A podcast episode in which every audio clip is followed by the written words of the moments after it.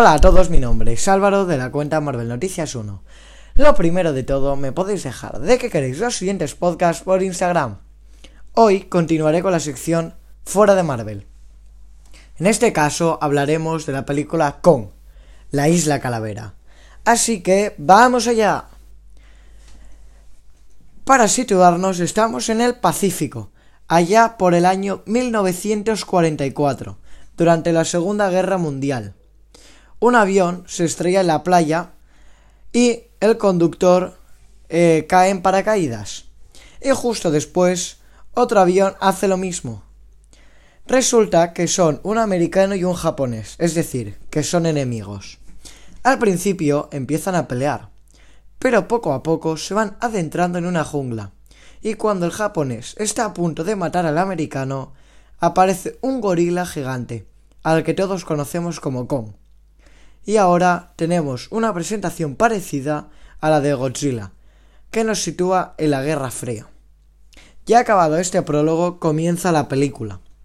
Unas personas de Monarch llamadas Randy y Brooks, no Randa y Brooks, hablan con un senador para que les dé dinero para poder ir a una isla a la que llaman Calavera, la cual fotografiaron con un satélite.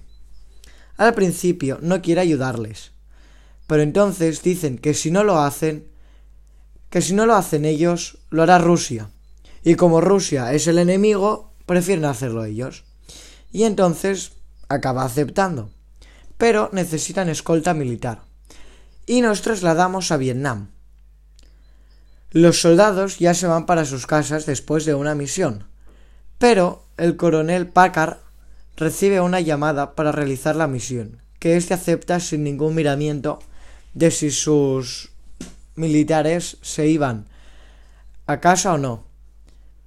Y entonces de nuevo con Randa y Brooks van a ver a Cornat, que es Loki, pero eh, es el actor que hace de Loki, pero con otro papel, para contratarlo como guía. Y después podemos ver que una fotógrafa que es Capitana Marvel, em, está interesada en la expedición y se acaba acoplando. Una vez ya están todos en el barco, explican la misión, que lo que harán será tirar unas bombas para estudiar la isla mediante un sismograma. Justo antes de poder desembarcar en la isla, hay una tormenta que no les permite llegar a ella. Así que unos científicos quieren abortar la misión, pero Randa y Packard no, Así que al final se montan en un helicóptero y atraviesan la, tormenta. Cuando consiguen pasarla y llegan a la isla, se dan cuenta que el clima es extremadamente diferente, ya que mientras fuera hay una tormenta increíble, dentro el clima es muy cálido e incluso caluroso. Entonces comienzan a tirar las bombas, y todo es muy divertido hasta que una palmera se estrella con el helicóptero. Y en la siguiente escena podemos ver a Kong, muy enfadado, y, los científicos tienen la tan estúpida idea que es enfrentarse a él. Esta idea es un poco como en la película Proyecto Rampage, en la que deciden llamar a todos los monstruos a Chicago. Pues es lo mismo, solo que esta vez deciden enfrentarse a él. Em, como es normal, acaban perdiendo y nada más podemos ver a Kong muy enfadado. Eh, masacrando a todos los helicópteros hasta que no queda ninguno. Y aquí quiero comentar un cliché que ya me pasó en el anterior podcast, y es que em, cualquier personaje que no sea secundario sobrevive y todos los otros mueren. Es algo que se repite en muchísimas películas y no me gusta nada. Porque ningún protagonista muere, pero todos los, todos los otros sí. Eh, siguiendo con la historia, Kong se va y todos los supervivientes que están dispersos por la isla se intentan agrupar. Pero por si no hubiera suficientes problemas, Packard va a pedir explicaciones a Randa. Y si este no se las da, lo acabará matando. Randa nos explica que no iba para un estudio geológico, sino que él en el pasado fue el único superviviente de un viaje en barco que fue atacado por un titán. y que su único objetivo era saber si todavía estaba vivo. Más tarde podemos ver que el grupo de Packard, mientras está, mientras está cruzando un bosque, una araña gigante mata a uno de los soldados y entonces combaten contra ella. Acaban matándola ya que comienzan a, eh, a cortarle las las patas y este acaba cayéndose. Em, más tarde, el grupo de Conrad encuentra a unos triviales que están a punto de matarlos, pero aparece un hombre con barba que parece ser el jefe, y este les dice que es el soldado americano del prólogo. Y justo ahora nos vuelven a cambiar de escena, que donde podemos ver a Kong peleando con un calamar gigante, que es una escena que no aporta nada aparte de acción, pero la ponen un poco para que la gente que lo está viendo no se aburra. Y em, en la siguiente escena podemos ver que las bombas que tiraron han despertado a los Skullcrawlers, que hasta ahora habían estado bajo tierra. Entonces Kong empieza a pelear contra los Skullcrawlers más pequeños.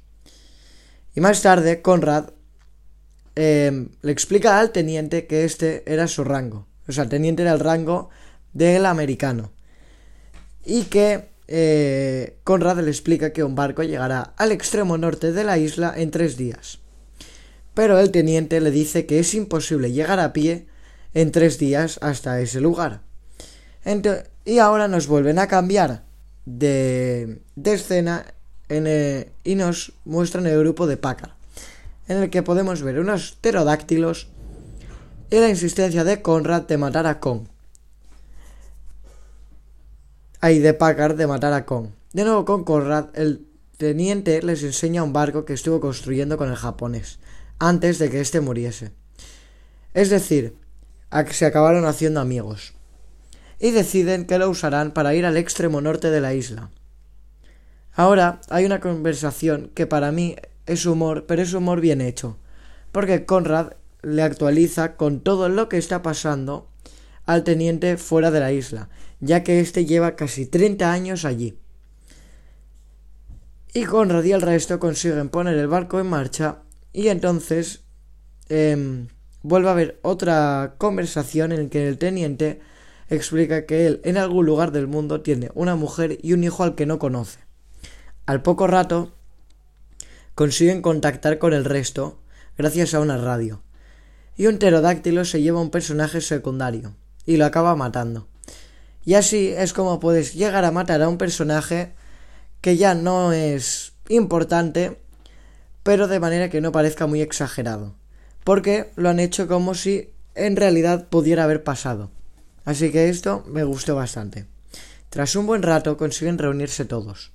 Así que Packard les dice que tienen que ir a la zona peligrosa de la isla, a rescatar a un soldado que todavía queda vivo, pero que ellos no lo saben, pero murió a causa de un Skullcrawler. Cuando llegan, ven los restos de los padres de Kong y una nube de gases inflamables. Entonces aparecen muchos Skullcrawler y uno decide vomitar la cabeza del soldado al que están buscando. Esto me parece muy exagerado, ya que justamente el monstruo que mató al de decide vomitar justo delante la cabeza. No me gustó mucho ya que me parece realmente exagerado. Entonces empieza la pelea y uno de los Skullcrawlers se come a Randy. Poco pueden hacer para matarlos ya que los Skullcrawlers son muchos y ellos tienen pocas fuerzas y pocas armas. Y lo único que consiguen es llamar la atención de un grupo de pterodáctilos. Después de haberse escabullido, consiguen huir de una manera bastante forzada. Y tienen la discusión en la que Packard quiere matar a Kong y los otros no quieren ir. Pero como los soldados están a favor de Packard, deciden que los soldados irán a matarlo y los otros irán al barco. Mientras están buscando a Kong, encuentran a uno de los helicópteros, el cual, deciden explotar para llamar la atención de Kong, que éste acaba cayendo en la trampa. Y Conrad y la fotógrafa, em, al darse cuenta de esto, van en la ayuda de Kong. Pero cuando llega, ven a Kong envuelto en llamas e intentando matar a alguno de los soldados. Y aquí vemos otro conflicto entre personajes, pero esta vez los soldados van en contra de Packard, ya que Conrad dice que paren, que Kong les puede ayudar a salir de la isla, pero Packard está totalmente de desacuerdo. Así que eh, Packard decide quedarse y los soldados se van. Kong acaba aplastando a Packard y de repente un Skullcrawler aparece. Un Skullcrawler enorme, el más grande de todos.